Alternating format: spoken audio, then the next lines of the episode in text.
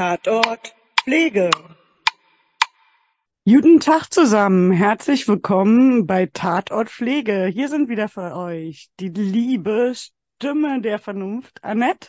Ja, und unsere kreative Liane mir gegenüber. Unser Oberthema ist heute Atemnot oder auch Luftnot, ausgelöst durch das Krankheitsbild Asthma bronchiale. Und wir haben da heute zwei Fälle mitgebracht oder zwei Situationen mitgebracht. Die erste Handlungssituation, die haben wir nicht selber geschrieben, sondern die ist von Thieme. Ich persönlich mag Thieme eh sehr gerne. So ein bisschen unbezahlte Werbung, aber ich finde, die haben wirklich schöne Arbeitsblätter, schöne Geschichten. Ähm, damit kann man echt gut arbeiten. Okay, ich starte mal und äh, fange an vorzulesen. Vielleicht kennt der ein oder der andere den Fall ja auch. Wenn es schwerfällt, auszuatmen. Der siebenjährige Sven litt bereits seit zwei Jahren unter allergischem Asthma. Als es begann, hatten seine Eltern und er eine schwere Zeit voller Angst und Unsicherheit zu überstehen. In den ersten Monaten hatte Svens Mutter die Angst beinahe um den Verstand gebracht. Wenn er einen Asthmaanfall hatte und scheinbar keine Luft mehr bekam. Die Eltern hatten sich gegenseitig mit ihrer Angst und Aufregung angesteckt. Nach einiger Zeit konnte der Arzt Walnüsse, Walnüsse als Auslöser identifizieren. Aber erst nachdem sie viele Informationen über die Krankheit bekommen hatten, gelang es den Eltern immer besser mit ihrem Kind bei einem Asthmaanfall wirklich zu helfen, anstatt selber in Panik und Verzweiflung zu fallen. Allerdings hatten diese Anstrengungen viel Kraft gekostet und auch ihre Spuren in der Ehe hinterlassen. Svens Mutter kontrollierte sämtliche Lebensmittel, besonders Süßigkeiten und Teigwaren auf die Spuren von Walnüssen. Und wenn bei, bei, Druck, bei, wenn bei Produkten nicht sämtliche Inhaltsstoffe detailliert aufgeführt waren, konnte sie schon einmal vor Wut über die vermeintliche Ignoranz des Herstellers aus der Haut fahren. Die Stimmung in der Familie war dann für Stunden am Boden. Natürlich war ihre Sorge berechtigt. Das wusste auch ihr Mann. Dennoch wünschte er sich, dass zwar sorgfältig, aber auch etwas weniger emotional mit dem Thema umgegangen würde. Schließlich lernten sie, dass Ruhe und Sicherheit sehr wichtige Faktoren für die Genesung oder Anfallsfreiheit ihres Kindes waren. Die Krankheit hatte sehr viel Raum in der Familie eingenommen und es war nicht nur die Nahrung, die kontrolliert wurde, Medikamente wurden angeschafft und wieder abgeschafft. Das richtige Inhalieren wurde eingeübt, Entspannungsübungen trainiert, ebenso wie geeignete körperliche Bewegungen. Ohne Überanstrengung, Infektion der Atemwege galt es unbedingt zu vermeiden. Was aber nicht immer möglich war. Schuldzuweisungen kamen bei beiden Elternteilen dann schneller über die Lippen, als ihnen manchmal lieb war. Dabei plagte sich Svens Vater ohnehin schon mit Schuldgefühlen, da er offenbar zumindest die eine genetische Disposition für Allergien mitgebracht hatte. Er selbst litt schon seit einiger Zeit seiner Kindheit an schweren Heuschnupfen. Jetzt hatte Sven seit vier Tagen Husten und Schnupfen. Zunächst war es ihm am Abend noch gut gegangen. Er hatte inhaliert und auch Luft bekommen und ist friedlich eingeschlafen. Hm, klingt etwas schwierig, aber er ist wahrscheinlich einfach nur eingeschlafen. Und doch später am Abend verschlimmerte sich die Situation. Nach akuter Luftnot hatte auch eine weitere Inhalation nicht angesprochen. Den Eltern blieb keine andere Wahl, als Sven in die Klinik zu fahren. Ach du, das klingt ja voll dramatisch. Äh, ja, war friedlich eingeschlafen, ist mir auch gleich hängen geblieben. Dachte ich mir so, ja, ist ohne Husten und ohne äh, Atemnot oder, oder Atemnebengeräusche oder ähnliches äh, wahrscheinlich eingeschlafen. Klingt auf alle Fälle nach einer Notfallsituation und auch elterlicher Fürsorge und auch fühle ich gleich wieder mit, so mit Überforderung. Äh, macht man mit so einem kleinen Wurm, der da, also mit einem kleinen Kind, ähm, was dann so Probleme hat. Ähm, die Allergie äh, ist auch hängen geblieben, gleich als erstes, als Schlüsselbegriff. Und ähm, aber dass man sich da Vorwürfe macht, dass man das vererbt hat, so viele, viele erste Eindrücke aus deinem Fallbeispiel oder aus diesem Fallbeispiel. Was sind deine Intuitionen und Gefühle zum Fall? Hm. Ähm, ich hatte auch jetzt erstmal so Mitgefühl und kenne die Situation, also als Pflegefachkraft ähm, hat man ja auch mal Asthmaanfälle zu begleiten. Das hatte ich bei Kindern jetzt Gott sei Dank nicht, sondern bei Erwachsenen. Aber auch das war schon dramatisch und es ist unfassbar schwer, selber ruhig zu bleiben, wenn die Person schon ähm, Verfärbungen hat, cyanotisch ist, also bläulich-lila verfärbt ist und das Medikament ist nicht auffindbar und die Feuerwehr kommt nicht. Das ist dramatisch, das kann ich total nachempfinden. Und ähm, diese Schuldzuweisungen von den Eltern, das ist halt eine der häufigsten Reaktionen, wer ist der Schuldige, ich bin's nicht, du bist es, also diese typischen Du-Botschaften, das ist halt in, gerade in so Stresssituationen kommt dann das schneller über die Lippen. Damit ist dem Kind aber nicht geholfen, und klar standen jetzt in dem Fallbeispiel oder in der Situation ähm, die Eltern viel im Vordergrund, weil die natürlich ähm, führend sind für die Gesundheit des Kindes, weil es ist ja noch ein Kind, er kann ja noch nicht selbstbestimmt entscheiden, der Sven. Aber wir dürfen den Sven auch nicht vergessen. Ja, also auch ich fühle wieder mit, ich habe selber schon mal in meinem Leben einmal Atemnot gehabt, aber ohne irgendeine Atemwegserkrankung aus anderen Gründen, ist ja auch egal. Jedenfalls kann ich mich da schon einfühlen, weil es ist schon auch ein dramatisches Gefühl, wenn man selber nicht so steuern kann, den Körper und auch angstbehaftet. Und durch die Angst kann man sich ja da auch noch mehr reinsteigern. Und ähm, wenn man dann noch Atemnot hat, kann man nicht gut sprechen, sich nicht gut ähm, artikulieren, weil man braucht ja auch Luft und gute Luft und gute Luftströmung, um auch Stimmen zu bilden. Und heißt, wir können ja dann eh nicht so richtig gerade in dem Moment der Abnot äh, sprechen. Und Kinder können vielleicht erst recht nicht so richtig sagen, wo zwickt und zwackt, ähm, so dass man dann auch eine gute Beobachtung braucht des Kindes, um zu erkennen, ab wann beginnt denn der kritische Zustand. Genau, also wir sind halt im Podcast, ihr seht das immer nicht, aber wir nicken uns ja eigentlich immer sehr oft zu ähm, und versprechen sozusagen. Fachliche Einigkeit. genau. Ähm, ja, also exakt die gleichen Gedanken halt. Ne? Genau, das sind so unsere Schwerpunkte. Also ich glaube, Angst, Atemnot und irgendwie so ähm, Hilflosigkeit, das sind, glaube ich, so die Begriffe, die mir als erstes einfallen. Wenn man jetzt an ja. die Phänomene denkt, die ähm, die Eltern ja. wie auch das Kind haben. Genau. Es ist das, entschuldige, wenn ich dich, ich weiß jetzt nicht, du holst gerade Luft, aber es ist ja das Besondere in der Pädiatrie, dass man eben nicht nur Kinder pflegt, sondern auch die Eltern noch zusätzlich hat. Ja, ich hole tief Luft, weil der Fall ja auch entsprechend ist. Passt dann wieder zusammen. Kompetenzbereich 1. Die pflegerische Diagnostik oder die pflegerischen Phänomene, die hier in den Pflegeprozess oder ins pflegerische Handeln überführt werden müssen. Magst du die zusammenfassen oder nochmal deklarieren genau? Mm, also wenn wir jetzt immer erst an den Pflegeprozess denken, dann macht es ja Sinn, Informationen zu sammeln, Probleme, Ressourcen zu erfassen und Ziele zu setzen. Und ich glaube, die Informationen haben wir. Sven hat Asthma, Walnussbedingt, also allergiebedingt.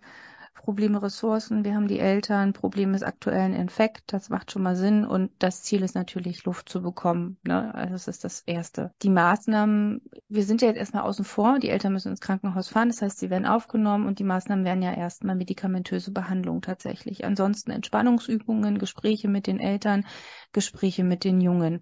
Die Phänomene haben wir ja gerade schon dargestellt, also welche speziellen Pflegephänomene es da gäbe. Ja, was gäbe es jetzt noch zu beachten? Man könnte jetzt noch auf Assessments zurückgreifen. Ähm, um die Informationen besser zu füttern, nämlich die Atemskala nach Bienstein, die ja dann auch ja. in der Forschung verordnet ist. Es gibt noch ähm. ein spezielles Asthma-Assessment für Kinder, ähm, aber das hat nicht jedes Krankenhaus. Also wenn Sie jetzt in irgendeine Notaufnahme fahren, die vielleicht auch gar nicht lungenspezifisch aufgestellt ist oder eine Pädiatrie haben, dann werden die damit auch gar nicht arbeiten. Genau, aber auch andere Messinstrumente, die werden ja bestimmt auch vielleicht eine Blutgasanalyse machen oder die Sauerstoffsättigung messen. Mhm. Große Blutbild sind ja mitunter auch ähm, Werte, von denen ich ableiten kann ähm, Herzfrequenz, die gesteigert sein kann, der Blutdruck, hat er Temperatur, wenn er einen Effekt hat. Mhm. Wie ist denn auch so sonst sein Zustand, sein Allgemeinzustand? Ähm, wie ist sein Hautkolorit, also wie ist die Hautverfärbung? Ist er denn schon leicht bläulich an den Lippen oder so? Haben wir diese besagte Zyanose? Sind ja auch alle Sachen, die ich als Informationssammlung brauche, um den Zustand gut einschätzen zu können. Genau, ähm, und auf jeden Fall muss man, man, man, also in der Pädiatrie, wir müssen jetzt auch an die Eltern denken, also auch die müssen wir ein bisschen befragen und schauen, wie es denen geht. Ähm, wie stressen sie das Kind? Also das ist ja nun mal so, wenn Eltern sich da streiten oder uneinig sind, dann ist das Kind einfach auch mitgestresst. Und ähm, ja. Ja, ähm, wie viel Angst ist da? Wie, wie sehr kann man die beruhigen? Genau. Also wir haben ja immer dann Problemethnologie und haben ja dann entsprechend auch Ressourcen, die wir nutzen können. Welche Ressource haben wir denn? Hm. Naja, die Ressourcen sind auf jeden Fall ganz klar die Eltern, die kennen das Kind, sie harmonieren eigentlich miteinander. Die Ressource sollte sein, dass alle drei wissen, wie man inhaliert. Also das ist ja denen mittlerweile schon bekannt. Sie kennen das Krankheitsbild. Und theoretisch sollte die Ressource auch sein, dass sie adherent sind. Also adherent heißt, dass sie nicht nur an der Therapie interessiert sind, sondern auch selbstständig Lösungsvorschläge mitfinden. Also er will wieder gesund werden, er will mit dem Krankheitsbild auch alt werden und ähm, will sich damit auseinandersetzen und beschäftigen. Ähm, ja, aber das wissen wir jetzt nicht. Davon gehen wir jetzt einfach nur mal aus, dass das tatsächlich der Fall ist. Ja, also Grundwissen über die Erkrankung oder der Motivation bei der Behandlung mitzuwirken oder die Motivation, die Situation zu verbessern, sind ja Ressourcen, genau, um es nochmal ein bisschen zu vereinfachen. Wir haben dann das Fernziel, dass die Erkrankung wieder gut behandelt wird und der Infekt ähm, minimiert wird oder das erstmal wieder besser eingestellt wird und die Atembeschwerden ähm, abnehmen. Das ist dann auch eher das Nahziel, Atembeschwerden akut ähm, ähm, zu verbessern. Pflegerische Maßnahmen können hier viele, viel, viel sein. Also die Atembeobachtung ist ganz, ganz wichtig ähm, und auch die Hauptbeobachtung und den Atem, die Atemfrequenz, die Atemgeräusche ähm, zu beobachten um dann äh, davon ableitend atemunterstützende Maßnahmen zu machen. Es kann atemunterstützende Lagerungsarten sein, wie wenn ich Atemnot habe, äh, in die Torwartstellung oder in den Kutschersitz zu gehen oder entsprechend den Oberkörper hochzulagern. Ähm, da haben wir die Lisa-Ziele. Kennst du die? Ja, also das, was du ja gerade beschreibst, das sind ja auch, es ist ja die Überschrift Pneumonieprophylaxe. Also, ja, dass er halt Genau, dass sich die, der Infekt nicht verschlechtert, verschlimmert, also einfach die Lunge zu fördern und zu äh, unterstützen. Genau, und die LISA-Ziele, das wäre ja dann die Lunge belüften, ähm, Infektion vermeiden. Jetzt kommt das S, sekretlösende Maßnahmen und das A wäre die Aspirationspneumonie, also dass er sich auch nicht verschluckt und damit vielleicht noch Flüssigkeit in die Lunge gerät oder so. Genau. Und kennst du den Fati? Ja, den Vati kenne ich auch. er ist nicht mein persönlicher Vater und auch nicht äh, Darth Vaders Vater, auch wenn Darth Vader wunderschöne Atemprobleme hat. Der hört sich nämlich auch immer sehr nach Luftnot an, der Gute. Vati ähm, ist auch eine Abkürzung für eine atemfördernde Lagerung. Man kann nämlich mit Kissen eine bestimmte Form hinter dem Rücken eines Pflegeempfängers machen, der Luftprobleme hat und zwar ist das V hier dafür äh, stellvertretend, dass man ein V aus zwei Kissen macht, die man hinter den Rücken ähm, eines Patienten oder Patientinnen legt. Und da zeigt äh, quasi ja auch die Spitze des Vs nach unten Richtung Becken. Und äh, die große Öffnung ist zwischen den beiden Schulterblättern, so dass die Lunge zentral in der Mitte besser belüftet wird. Dann haben wir das A's, dann halt umgekehrt. Ich nehme die gleichen zwei Kissen und mache die Spitze aber oben Richtung Kopf und äh, die breitere Öffnung Richtung Becken, sodass die untere Lunge besser belüftet wird. Und dann haben wir das T, heißt ja, ganz logisch. Ich forme dann ein T mit den zwei Kissen. Ein Kissen kommt eher auf die Wirbelsäule und das andere mehr so quer äh, an die Schulterblätter, so dass rechts und links äh, die äh, beiden Lungenseiten gut belüftet werden können. Und ähnliche Wirkung hat dann auch das I. Da wird dann nur ein Kissen in der Mitte des Rücken platziert, damit wirklich rechts und links schön in die Atemhilfsmuskulatur geatmet werden kann. Das kann man immer mal so abwechselnd ähm, damit und auch unbequem sein. Ähm, Gerade das I oder T ist nicht zwingend super bequem so dass man da auch sagt, äh, ist für ein paar Minuten okay, um die Atmung zu fördern und in alle Lungenteile gut zu beatmen. Zumal aber auch äh, ich selber das auch schon ausprobiert habe und ich muss sagen, ich finde das V und das A auch sehr bequem so zum Liegen.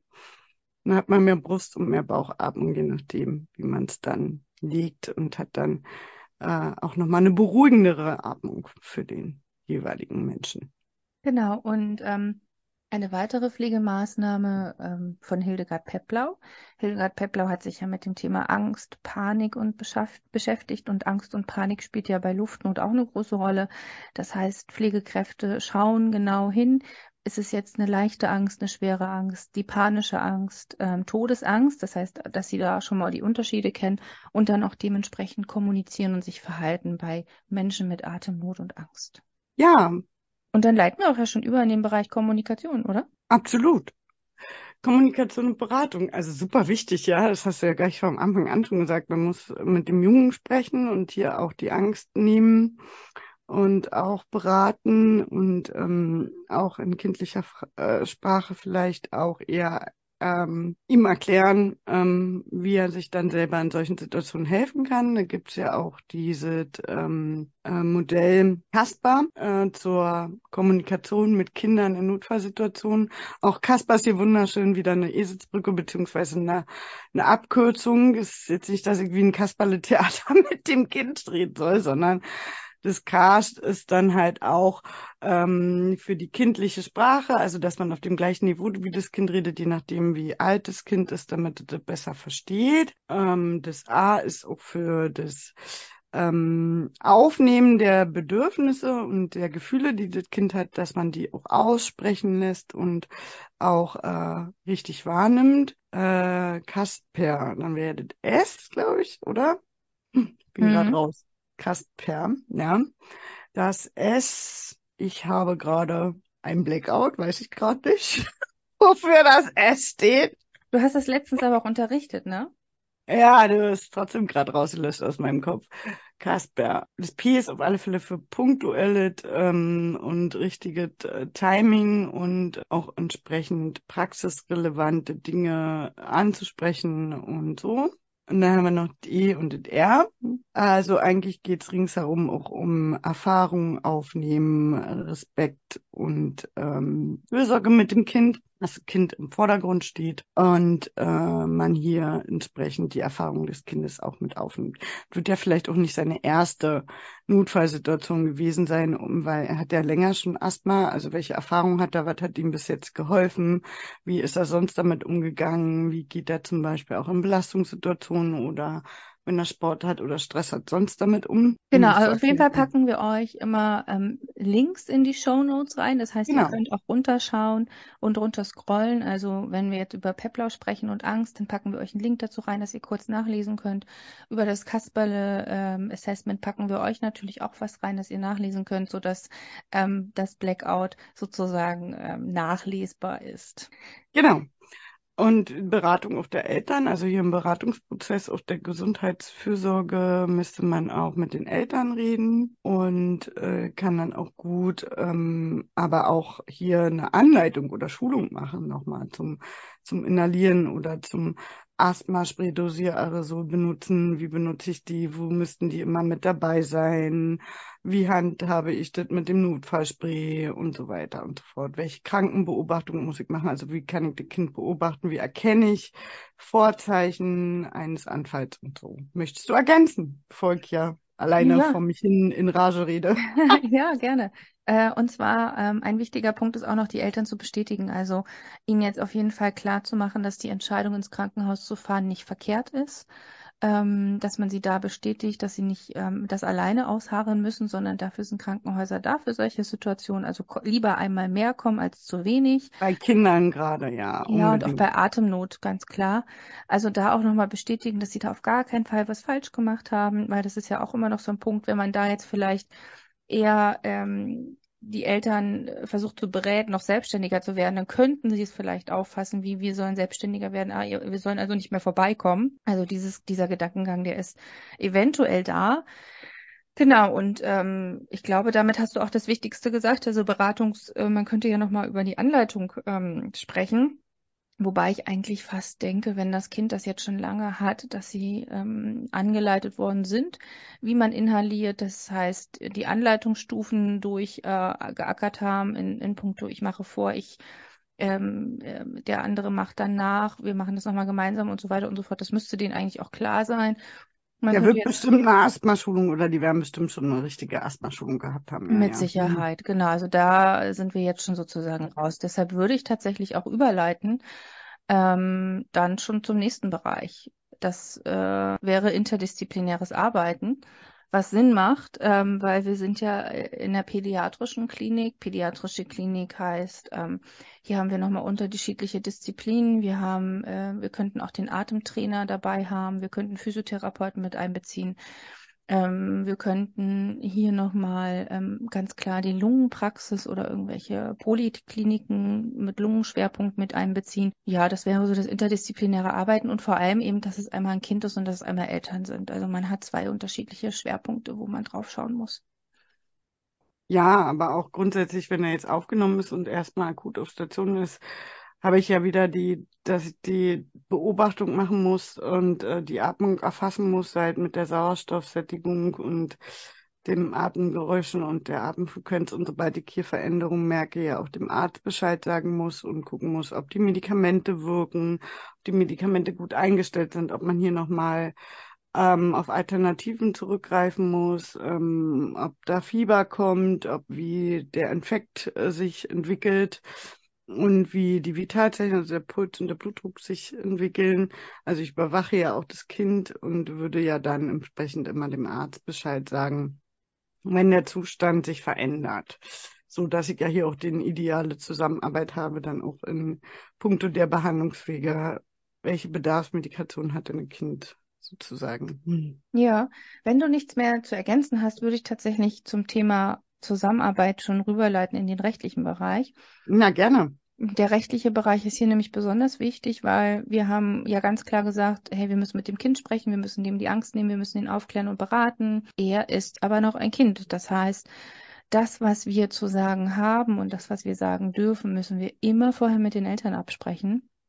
Also hier ist ganz klar, darauf zu achten, ähm, was wünschen sich die Eltern. Das dürfen wir tatsächlich erst dem Kind mitteilen. Er ist noch nicht in einem Alter, wo er selber Entscheidungen treffen darf. Jugendfürsorge und Aufsichtspflicht. Genau. Also die Eltern sind ja nun mal erziehungsberechtigt und er ist minderjährig, der Sven.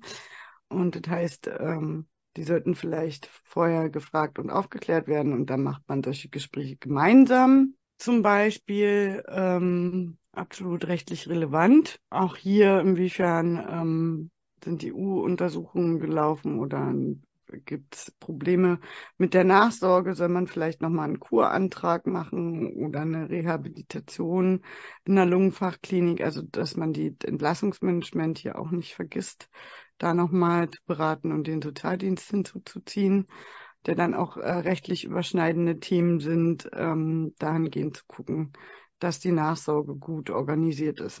Genau, das auf jeden Fall. Also das ist ja jetzt keine Familie, wo wir von Vernachlässigung ausgehen können oder wo Kinderrechte vielleicht ähm, nochmal ein großer, äh, ein großes Thema sein könnten. Aber das kann immer passieren. Sie wissen ja nie, welche Familien ähm, sozusagen, also auf welche Familie man trifft. Das kann jetzt auch sein, dass es hier vielleicht sogar um Vernachlässigung geht oder das Krankheitsbild wird nicht gut gepflegt zu Hause etc. pp. Also wir haben halt diese Situation hier nicht, genau. Dann kommen wir nicht in ein ethisches Dilemma, weil das funktioniert ganz gut mit den Eltern. Das heißt, nächste Kompetenz wäre Ethik, Professionalität und Wissenschaft. Auch hier sind wir wieder verortet in unserer Rolle. Wir haben Kinder, wir haben Eltern. Das ist ganz wichtig, dass wir das berücksichtigen. Ein ethisches Dilemma haben wir jetzt hier nicht. Ähm, die Eltern, die streiten sich zwar immer wieder mal, aber ich glaube, sie sind ähm, auf einem guten Weg, das gemeinsam hinzubekommen. Der Vater eben ein bisschen nüchterner, die Mutter eben emotionaler. Das ähm, darf auch so sein, das darf man auch nicht verurteilen. Im Endeffekt müssen die beiden miteinander klarkommen und das Kind darf nicht drunter leiden. Und im Professionalisierungsbereich, dass wir halt einfach für uns nochmal schauen, was gibt es denn jetzt für neue Studien, was gibt es neue Statistiken. Es ist ja ein allergisches Asthma. Vielleicht gibt es da irgendwas Neues, medizinisches auf dem Markt. Man könnte hyposensibilisieren. Vielleicht ist das ähm, Asthma dann etwas geringer. Gerade wenn es allergisch ist, ist ja die Chance da, dass es ähm, weniger Anfälle gibt, außer der Allergieauslöser ist vor Ort. Und deshalb kann sich die Lunge dann auch über Jahre wieder etwas stabilisieren, so dass es immer seltener auch bei Infekten zu irgendwelchen Asthmaanfällen kommen könnte. Genau. Also was sagt die Leitlinie zur Behandlung von Asthma? Ähm, was sagen unsere Expertenstandards? Da haben wir nun mal auch gut Expertenstandards, ähm, die wir auch benutzen könnten. Zum Beispiel ist der Expertenstandard zur Behandlung von Schmerzen auch mitunter weil Atembeschwerden und Infekte können auch Schmerzen auslösen. Braucht er denn Schmerzmedikament? Wenn man Schmerzen hat, atmet man anders oder vermehrt, so dass man den vielleicht auch nochmal mit ranziehen könnte. Und äh, die Atemskala nach Bienstein hatten wir ja vorhin schon mal gesagt. Ähm, wir hatten auch die Pneumonie-Prophylaxe gesagt mit dem atemfördernden Maßnahmen und atemfördernden Lagerungen. Gute hygienische Maßnahmen. Infektprophylaxe heißt immer sehr gut hygienisch zu arbeiten. Ja, und vielleicht auch außerhalb der Corona-Pandemie-Zeit Mundschutz zu tragen. Zum Beispiel. Das Kind ähm, sollte dann wahrscheinlich auch nicht allzu lang liegen, je nach Infekt und Infektausmaß wird dann wahrscheinlich auch wieder ziemlich schnell entlassen ja, werden. Ich vermute eine, äh, eine Übernachtung zur Kontrolle oder sowas, ne? Also sowas in der Richtung. Sehr gutes, knackiges Fallbeispiel. Mal ein bisschen in die Pädiatrie geschaut. Aber ich glaube, du hattest noch ein weiteres mitgebracht, um es ein bisschen komplexer zu machen.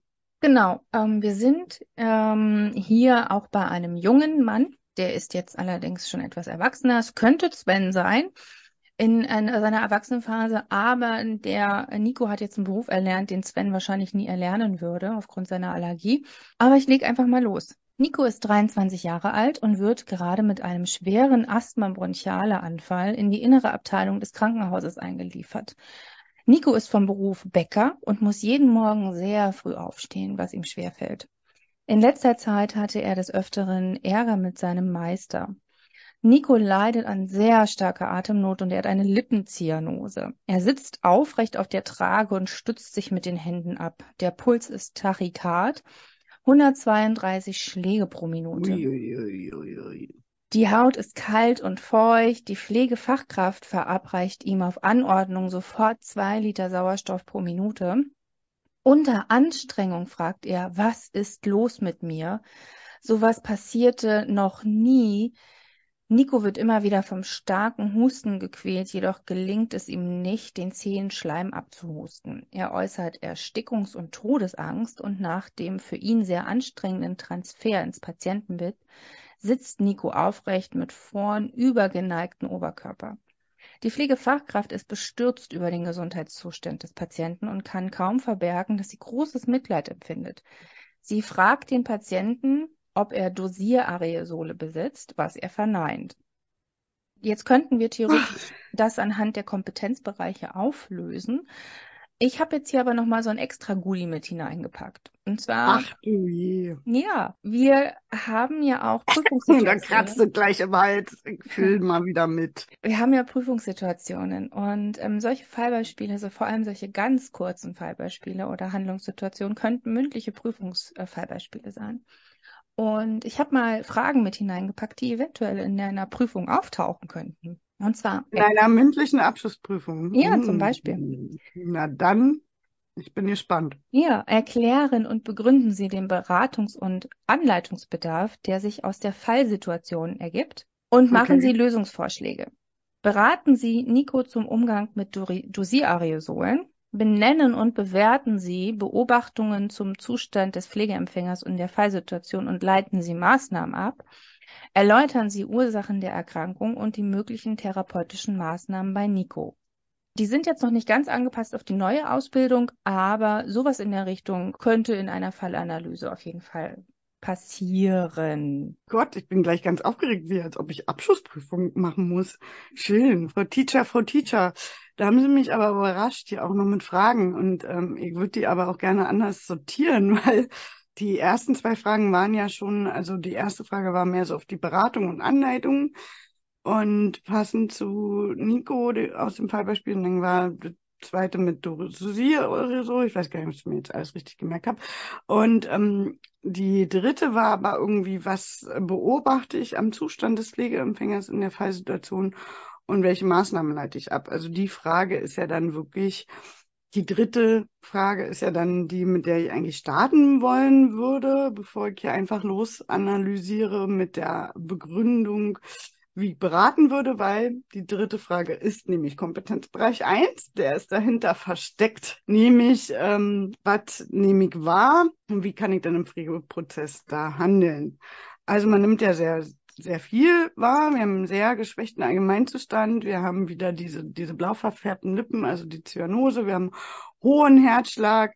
Er ist kalt nass geschwitzt. Er hat eine hohe Anstrengung. Er hat auch atemerleichternde Lagerung schon alleine eingenommen, weil er den Oberkörper so nach vorne beugt und gar nicht richtig atmen kann und dadurch schon automatisch sich irgendwie aufs abstützen muss, um überhaupt atmen zu können. Wir haben Sauerstoff, der gleich gegeben wird und er hat Erstickungs- und Todesangst. Und da kratzt es ja, wie gesagt, gleich äh, in meinem Hals und ich fühlte mit, ähm, so dass das ja meine erstmal bewerteten Beobachtungen sind und wie den Zustand bewerten würde, also schon sehr also super dramatisch jetzt noch nicht. Er ist nicht kurz vorm Sterben, aber er hat schon auch Todesangst und der Zustand ist auch nicht leichtfertig zu bewerten. Er ist schon ähm, gefährlicher, was mir jetzt hier fehlt, ist, wie ist denn seine Sauerstoffsättigung wirklich, äh, damit auch ich jetzt überwachen kann, ob der Sauerstoff auch ankommt, ob der Wert dann besser wird. Man sagt ja immer so, bei einer guten Lungenbelüftung haben wir ja so um die 90, 95 bis 100 Prozent Sauerstoffsättigung im Blut. Wie ist denn die und wird die dann besser unter der Sauerstoffgabe?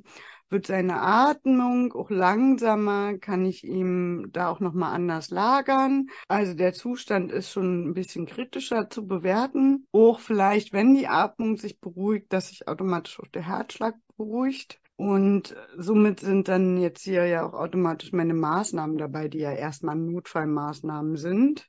Überwachung, Zustand der Atemfrequenz und der Herzfrequenz ähm, senken, schauen, ob die Sauerstofftherapie hilft, ob ich ihn nochmal anders lagern kann, ob ich ihn beruhigen kann durch zum Beispiel eine Lippenbremse, dass ich gezielt mit ihm atme durch die Lippen durch, da spitzt man die Lippen fast wie so zu so einem Kussmund und würde dann halt zielgerichtet ganz langsam ausatmen und das vielleicht mit ihm gemeinsam machen.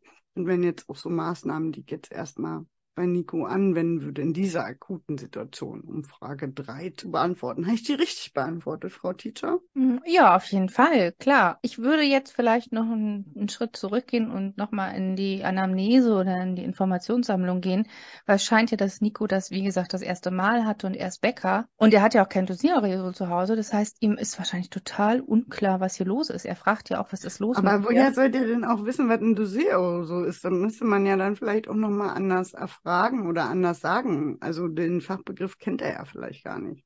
Ja, das ist richtig, aber ich vermute tatsächlich auch, dass er gar nicht weiß, dass er Asthma hat und dass vielleicht sein Beruf, das ist ja auch ein Beruf, der Asthma auslösen kann, ähm, durch den Mehlstaub und so weiter und so fort, dass ihm das gar nicht bewusst ist und dass es tatsächlich jetzt das allererste Mal aufgetreten ist. Und damit hat er natürlich überhaupt gar keine Info darüber.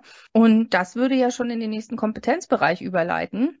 Wir müssen mit ihm ja. reden, wir müssen ihn beraten, wir müssen ihn informieren, bevor wir überhaupt in irgendeine Anleitungssituation kommen, weil wir sind ja immer noch in einer leichten Notfallsituation. Das heißt, hier ist beruhigende Kommunikation angezeigt und ja, wenn dann eher Informations- und Beratungskommunikation. Genau, aber um gut beraten zu können, brauche ich natürlich die Informationssammlung, da hast du schon recht. Also weiß ja, dass man dass, äh, dass es Asthma gibt, um ihn nochmal zu, genauer zu fragen, ob er Notfallspray hat zum Beispiel oder irgendwie Medikamente gegen Atemnot, um diesen Fachbegriff mal ein bisschen einfacher für ihn zu erklären ähm, ähm, genauer nach seinem Beruf zu fragen oder wie lange er in diesem Beruf schon arbeitet und ob er da öfters schon mal irgendwie oder grundsätzlich Allergiker ist gegen irgendwas so oder ob es familiäre Dispositionen gibt in der Familie. Ein Pflegeproblem, was ja hier am vorrangigsten ist, ist halt nun mal die, die starke Abendnot, die er gerade ja im Moment hat. Und wenn die dann geringer ist, dann würde ich auch denken, dass man dann auch erst beraten kann, wenn diese Notfallsituation halbwegs vorbei ist, weil der ja im, im, im Schweiße seines Angesichts mit Erstickung und Todesangst gar keinen Bock hat, dass man ihn berät. Ja, also müsste ich schon noch abwarten, bis es ihm ein bisschen besser geht, um ihm zu erklären, was Asthma ist und wie man Notfallspray benutzt. Wenn es ihm dann besser geht, will ich das natürlich tun. Genau, das ist natürlich auch Sinn der Sache, das nicht in so einer Situation zu machen. Jetzt ist halt die Frage, diese vier Fragen, die hier sind, ist das denn überhaupt noch prüfungsrelevant nach dem neuen Ausbildungsgesetz? Wir haben ja unterschiedliche Kompetenzbereiche, die abgefragt werden. Ja, und meistens sollen ja die Fragen auch sehr ähm, allgemein formuliert werden, also wie halt auch die dritte Frage ist. Äh, beobachten Sie, was haben Sie aus dem Fallbeispiel beobachtet? Was können Sie an der Pflegediagnostik hier rausziehen oder welche Pflegephänomene finden Sie im Fall? Die kann man auf jedes Fallbeispiel rüberziehen. So allgemein sind die Fragen dann halt formuliert.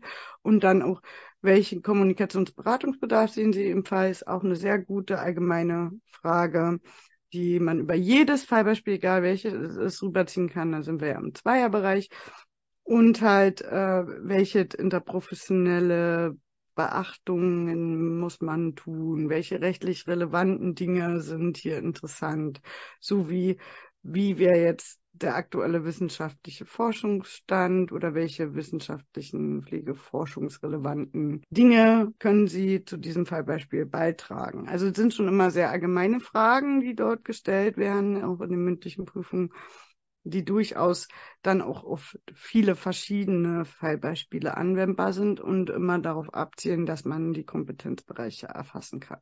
Also ich muss alles wissen.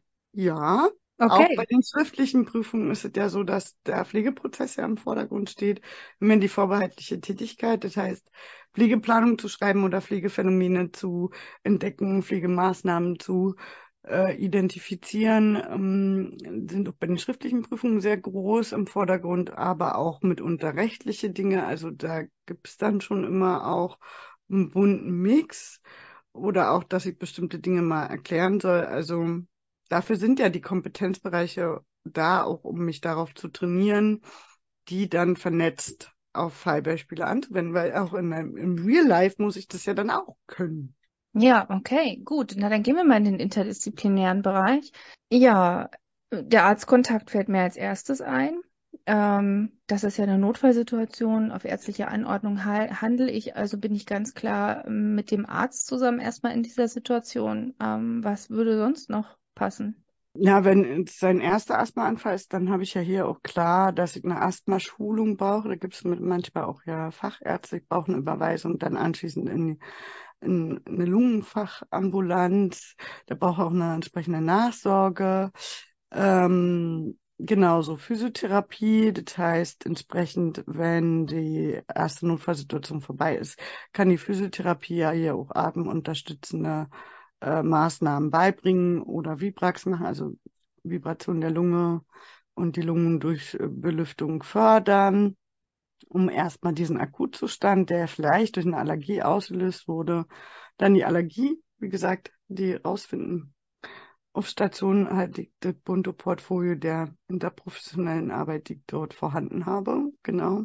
Und die enge Zusammenarbeit mit dem Arzt äh, helfen die Medikamente, die angeordnet sind. Genau. Ja. Ähm, ich sehe hier auch den Sozialarbeiter tatsächlich, denn nehmen wir mal an, die Diagnose bestätigt sich tatsächlich Asthma bronchiale. Ja, absolut. Dann wird er wahrscheinlich einen anderen Beruf erlernen müssen. Dann ähm, ja. wird er in diesem Beruf nicht mehr arbeiten können, voraussichtlich. Ähm, das ist aber nicht unser ähm, Cup of Tea, sage ich jetzt einfach mal ganz pragmatisch, sondern da ähm, das können wir, darauf können wir ihn nicht vorbereiten. Das muss jemand tun, der sich damit auskennt, der auch weiß, ähm, wo es Möglichkeiten gäbe, sich noch weiter fortzubilden oder anders zu entwickeln. Vielleicht, ähm, er ist ja jetzt Bäcker, vielleicht kann er in den Beruf des Konditors wechseln.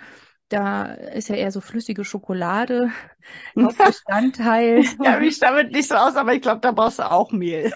Kann gut sein. Ich weiß es nicht. Deshalb ist das nicht unser Cup of Tea sondern ähm, da müssen tatsächlich dann die Fachmenschen rein. Aber das könnte natürlich noch eine dramatische Nachricht werden, ja. Oh ja.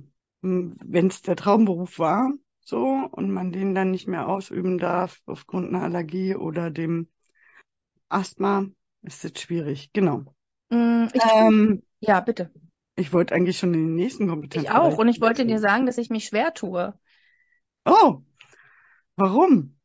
Ich sehe im rechtlichen Rahmen fast gar nichts, wenn ich ehrlich bin. Also wenn, Doch, na, wenn der ein Asthma hat, kriegt er eine Berufsunfähigkeit, dann braucht er einen Grad der Behinderung und eine Beschützung, dass der nicht so leicht gekündigt werden kann. Der müsste eine berufliche Reha machen, wo das dann entsprechend äh, auch äh, dann halt der Berufsmediziner attestieren müsste, damit er eine Umschulung über die Rentenkasse bekommt.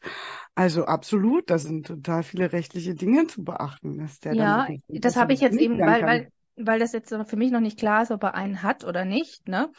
Ähm, dann auf Mhm. jeden Fall, aber mein erster Gedanke war jetzt auch bei Atemnot Patientenverfügung. Ähm, Ja, das okay. war jetzt tatsächlich noch ein Gedanke, den ich hatte. Aber klar, natürlich, die, die Mit 23 hat man vielleicht noch gar keine Patientenverfügung. Vielleicht, Vielleicht. aber das sollte man trotzdem haben, ne? Also Ja. man kann nie früh genug damit anfangen. Genau, aber wenn es halt wirklich Asthma bronchiale ist und es geht in Richtung Grad der Behinderung und Berufsanerkennung oder Berufsaberkennung, dann haben wir da auch einen rechtlichen, ein rechtliches Thema, genau. Aufklärungspflicht haben wir hier auch. Wir erklärt wie auch, was muss der Arzt aufklären, was wir. Wir haben Datenschutz. Wir dürfen das ja natürlich jetzt hier seinem Arbeitgeber nicht sagen. Wir haben eine Dokumentationspflicht. Also da sind ja nun Datenschutz und Dokumentationspflicht kann ich auch auf sämtliche Fälle einfach immer anwenden, um äh, irgendwas rechtlich zu sagen. Ja, also kann ich immer sagen. Ich muss an den Datenschutz und die Dokumentationspflicht denken und dann habe ich immer schon mal was Rechtliches, was ich sagen kann. Also von dem her verstehe ich jetzt nicht, warum dir das jetzt schwer gefallen ist. Mir ist was eingefallen. Ja, das ist gut, aber so geht's ja manchmal Auszubildenden und ähm, Ja, ähm, deshalb äh, die Rolle kann ich auch gut spielen tatsächlich. Ähm, genau, ein Punkt, der auch noch eine Rolle spielen könnte, das haben wir jetzt hier gar nicht drin, das Thema aber Delegation. Es ist ja so, ja, dass der Arzt vielleicht auch sagen könnte zur Pflegefachkraft, ähm, hier spritzt dir mal Prednison, ähm, IV. Und ähm, ja, darf man das, darf man das nicht? Also solche Anordnungen, also das ist jetzt hier nicht Thema gewesen, aber solche Anordnungen könnten immer wieder mal auftauchen, wo man sich dann hinterfragen muss als Pflegefachkraft, darf ich das oder darf ich das nicht? möchte ich das? Demonstration, das ist ja auch nochmal so ein, so ein anderer äh, rechtlicher Bereich, wo man dann auch klar sagen kann, ähm, ich darf halt auch de delegierte Tätigkeiten ablehnen, wenn ich sie mir nicht zutraue oder noch nicht oft gemacht habe oder sie als nicht richtig empfinde, darf ich da auch widersprechen und fachlich meine Meinung sagen und sagen, ich mache das nicht, weil ich denke, dass es vielleicht verkehrt wäre. Äh, das ist dann die Remonstration, die ist jetzt hier nicht direkt durchscheinend, aber gut auch mal erwähnt haben. Ähm, dann wären wir ja schon im letzten und dann bald fertig mit Genau, unserem richtig. Ja, der letzte Bereich wäre ja wieder Wissenschaft, Ethik, Berufsrolle. Berufsrolle fällt mir hier gerade ein. Ähm, oder fällt mir auf, die PFK ist ganz bestürzt über den Gesundheitszustand und kann kaum verbergen, dass sie großes Mitleid hat. Das ist total toll, Empathie ist wichtig, aber Berufsrolle, Nähe und Distanz könnte hier ein Thema sein, das man aufmachen kann, weil das ja auch noch ein sehr junger Patient ist. Ja, da wäre so Übertragung, ähm, Gegenübertragung, Sympathie, Antipathie, wenn ähm, die dann vielleicht die Pflegefachkraft aus dem Fallbeispiel ähnlich alt ist oder so. Ähm, ähm, wie professionell gehe ich damit um? Wenn ich zu sehr mitfühle und mich mit reinsteige, ist dem Patienten auch nicht geholfen, dann steigert sich da auch noch mehr rein, gerade bei Atemnot. Und das muss man aber gut auch trainieren, dass man dann ruhig bleibt oder eine andere Distanz wahrt oder dann in den kollegialen Austausch geht und sagt, so ähm, kann vielleicht jemand anders mithelfen oder mit reinkommen oder übernehmen. Ähm, auch das ist ja dann Remonstration, dass ich sage, ich kann gerade in der Situation nicht, ich fühle zu sehr mit, könntest du bitte in das Zimmer gehen und Nico helfen, statt dass ich das mache. So ähm, wäre dann schon fast ja wieder rechtlich, aber sind wir ja bei der professionellen Rolle. Auch zu erkennen, dass ich jetzt in dieser Situation nicht anfange, aufzuklären, was jetzt studiere oder so, und sie haben bestimmt Asthma, wenn sie sich hier so benehmen, und ich berate sie jetzt, und der ist aber noch am Keuchen und Husten und noch voll in seiner Notfallsituation drin, und ich fange da schon ein Beratungsgespräch an, was dann vielleicht nicht ganz passend ist. Äh, und ich glaube, die Pflegewissenschaft hatten wir ja vorher bei dem anderen Fallbeispiel, dem jungen Kind ja auch schon gesagt, ist schon sehr überschneidend mit der ähm, gibt es da Behandlungsleitlinien oder kann ich hier auch eine ähm, auf die Allergie eingehen oder die Allergie genau rausfinden. Was sagt die Behandlungsleitlinie zur Behandlung von Asthma? Was sagt die Pneumonieprophylaxe, die ich dann im Verlauf anwenden kann? Was sagt die Atemscanner nach Bienstein und so? Das hatten wir ja alles ja vorhin schon gesagt, so in der Pflegeforschung oder in den Assessmentsinstrumenten so möglich ist. Und Genau, abschließend seht ihr, wir hatten zwei unterschiedliche Fälle. Weil es halt ungefähr dieselben Situationen sind, kommen wir auch immer zu demselben Handlungsablauf. Das heißt, ähm, Pflege kann auch sehr automatisiert ablaufen, weil es immer bestimmte Richtlinien gibt, an die man sich halten kann. Und wenn man ein, zwei Mal ähm, Menschen mit Asthma bronchiale oder mit einem Asthmaanfall behandelt hat oder gepflegt hat, dann kommt man da auch rein. Dann sitzt das Wissen auch sehr viel tiefer. Man kommt in eine regelhafte Tätigkeit und ist weniger nervös und ähm, kann sich besser fokussieren darauf. Also nach und nach ist es wie ein Lied zu lernen. Irgendwann kann man es auswendig singen.